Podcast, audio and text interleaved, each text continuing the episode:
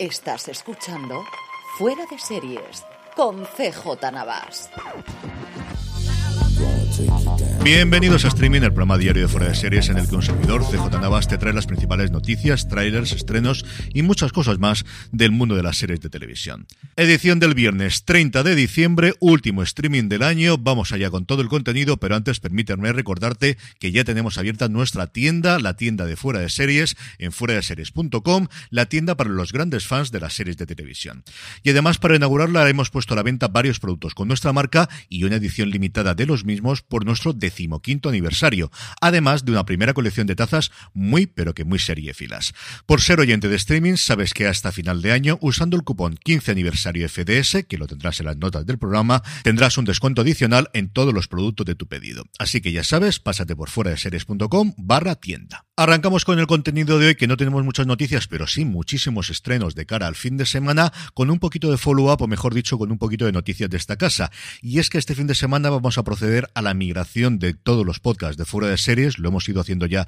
en el resto de los podcasts de la cadena y también los históricos de Postar FM como Slumberland o como La Colina de Avalon. De inicio no debería haber ningún problema, pero si el lunes no tienes tu streaming a la hora que corresponde, por favor mándanos un correo a podcast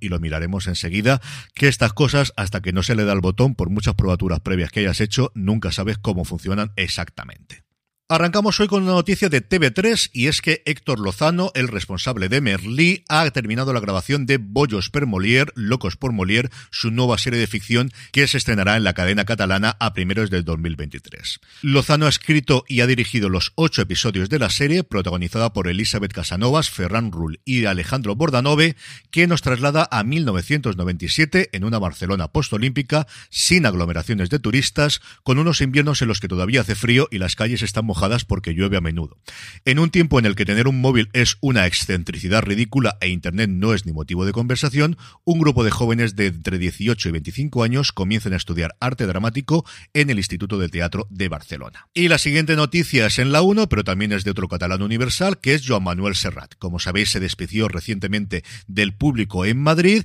y ese concierto se podrá ver en televisión española el próximo martes 3 de enero. ¿Qué a qué hora? Pues depende de la hora que acabe el fútbol, porque esto es lo que tiene. La primera va a emitirlo después del partido de Copa del Rey, así que se espera que sea en torno a las 11 menos 10 de la noche, pero todo sea que la cosa sea larga. El caso es que tendremos allí, pues eso, a Serrat cantando Mi Niñez o El Carrusel de Furo o Nanas de la Cebolla para la Libertad y, por supuestísimo, Mediterráneo. Seguimos con este repaso que estamos haciendo a falta de noticias de los estrenos de enero de las distintas plataformas y toca el día de HBO Max. El 5 de enero llega la segunda temporada de Wall Street, este docu-reality sobre la vida de Mark Wahlberg, que en esta segunda temporada retratará sus vivencias en la pandemia y el 12 de enero la serie animada Belma, esta recreación de Scooby-Doo centrado en el personaje de Belma Dinkley, co-creada por Mindy Kaling, que además le pone la voz a Belma en la versión original y que se anuncia como una serie para adultos desde luego si habéis visto el tráiler así parece. El lunes 16 de enero nos llega el gran estreno del mes de la plataforma que es, como ya sabéis, The Last of Us, esta adaptación del popularísimo videojuego creada por Craig Mason, el responsable de Chernobyl, con Pedro Pascal y Bella Ramsey encabezando un reparto entre los que también se encuentra gente como Anna Torp,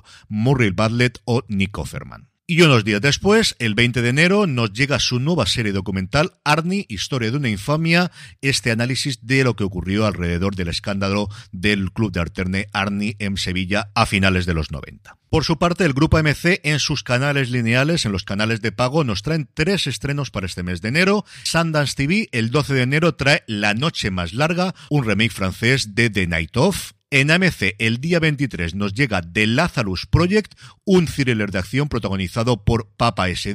sobre una organización secreta capaz de viajar en el tiempo. Y el 27 de enero en Dark podremos ver South of Hell, al sur del infierno, un thriller sobrenatural de ocho episodios protagonizado por Mena Subari, una cazadora de demonios que posee una capacidad natural para cazar a este tipo de criaturas. En el apartado de trailers, Disney Plus aprovechó el centenario del nacimiento de Stan Lee hace unos días para anunciar que en el 2023 podremos ver en la plataforma un documental sobre la vida del creador y por su parte Netflix no tanto un trailer sino un repaso de lo mejor que ha ocurrido en la plataforma en este pasado 2022. En cuanto a estrenos, tenemos unos cuantos este fin de semana y prácticamente todos de Netflix. Hoy día 30, cuatro estrenos en la plataforma del Gigante Rojo, las terceras temporadas de La Reina del Sur y de Cielo Grande, la primera de La Gloria, muchos años después de ser brutalmente agredida en el instituto, una mujer pone en marcha un elaborado plan de venganza para que los responsables paguen por sus crímenes y su gran estreno, la primera temporada de Machos Alfa, la nueva serie de Alberto y Laura Caballero, los responsables de Aquí no hay quien viva, de la que se avecina, o de El Pueblo, con Fernando Gil, Raúl Tejón, Gorka Ochoa o Fele Martínez. En Nochevieja no tenemos estrenos, pero sí en Año Nuevo, de nuevo hasta tres. En Calle 13, la séptima temporada de Inspectora Morlock, que le gusta muchísimo a mi padre, Netflix nos trae una serie brasileña llamada Mirada Indiscreta, una hacker prodigiosa y boyerista se ve arrastrada a una peligrosa investigación cuando su vecina prostituta se va el fin de semana, un thriller erótico desde luego por lo que hemos podido ver en el tráiler, y luego su gran estreno, esta curiosidad llamada Caleidoscopio, protagonizada por Giancarlo Carlos Esposito, Paz Vega y Rufus Sewell, una historia que sigue a un grupo de ladrones expertos que trabajan para conseguir el botín más grande de la historia y cuyos episodios, excepto el primero y el último, se van a mostrar de forma aleatoria a cada uno de los espectadores de Netflix y ellos aseguran que de cualquiera de las formas se puede seguir la trama. Bueno, veremos si es verdad.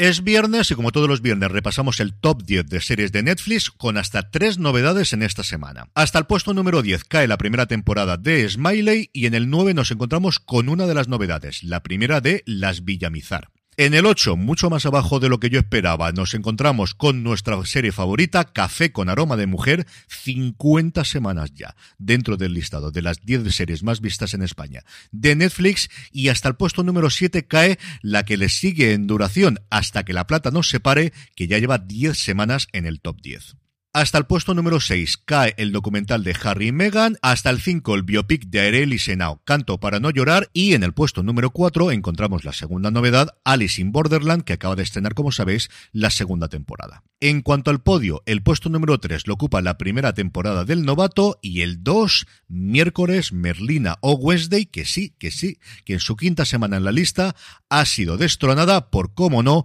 Emily in Paris, que coloca su tercera temporada en lo más alto del listado de Netflix. Pero no es este el último top 10 que vamos a comentar hoy, porque como sabéis, durante esta semana he ido repasando el mío personal de este 2022 y nos quedan los dos puestos finales. En el 2 se encuentra The Bear, esta serie frenética sobre cómo se vive y cómo se trabaja en una cocina profesional, pero que es muchísimo más que eso. Con unas interpretaciones sencillamente alucinantes, con unos cameos que se agradecen muchísimo y con ese episodio tan especial rodado en plano secuencia. Es una serie que me atrajo desde que se anunció el proyecto, que cuando nos llegaban las críticas americanas cada vez me apetecía más verla y desde luego que no me defraudó tanto como para estar en el puesto número 2 de mis favoritas en este 2022.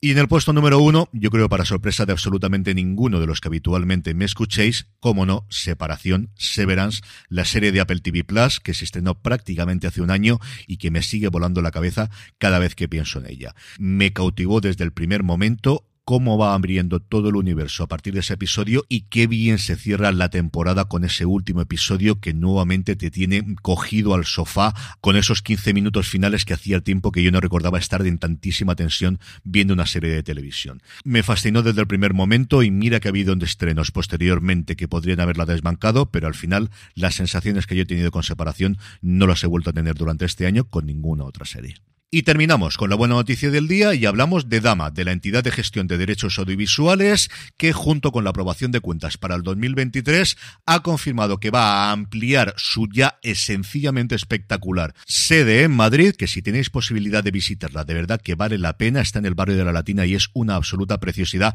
aparte de un gran sitio para poder trabajar, al tiempo que anunciaban que los próximos meses inaugurarán una segunda sede en Barcelona, situada en pleno centro de la ciudad, al lado de la Plaza de la Mis mejores deseos para la nueva directiva encabezada por Virginia Yagüe, que tomó las riendas de Borja Coveaga el pasado mes de julio, que tiene muchísimo trabajo por delante, y entre los que se encuentra gente a la que le tenemos mucho cariño en esta casa. Y con esto concluimos streaming, me despido por esta semana y por este año 2022. Que tengáis una muy muy feliz salida y entrada de año, que lo paséis muy bien en Nochevieja y mucho cuidado, que os quiero a todos aquí de vuelta a primeros de 2023, que tenemos muchas, pero que muchas series que ver y que comentar en este año nuevo que llega. Gracias de corazón por haberme escuchado todos estos días, nos volvemos a oír ya en el año nuevo y como siempre, la última vez que lo digo este año, recordad, tened muchísimo cuidado y fuera. Progress is a restaurant on Peoples Drive and 124th Street.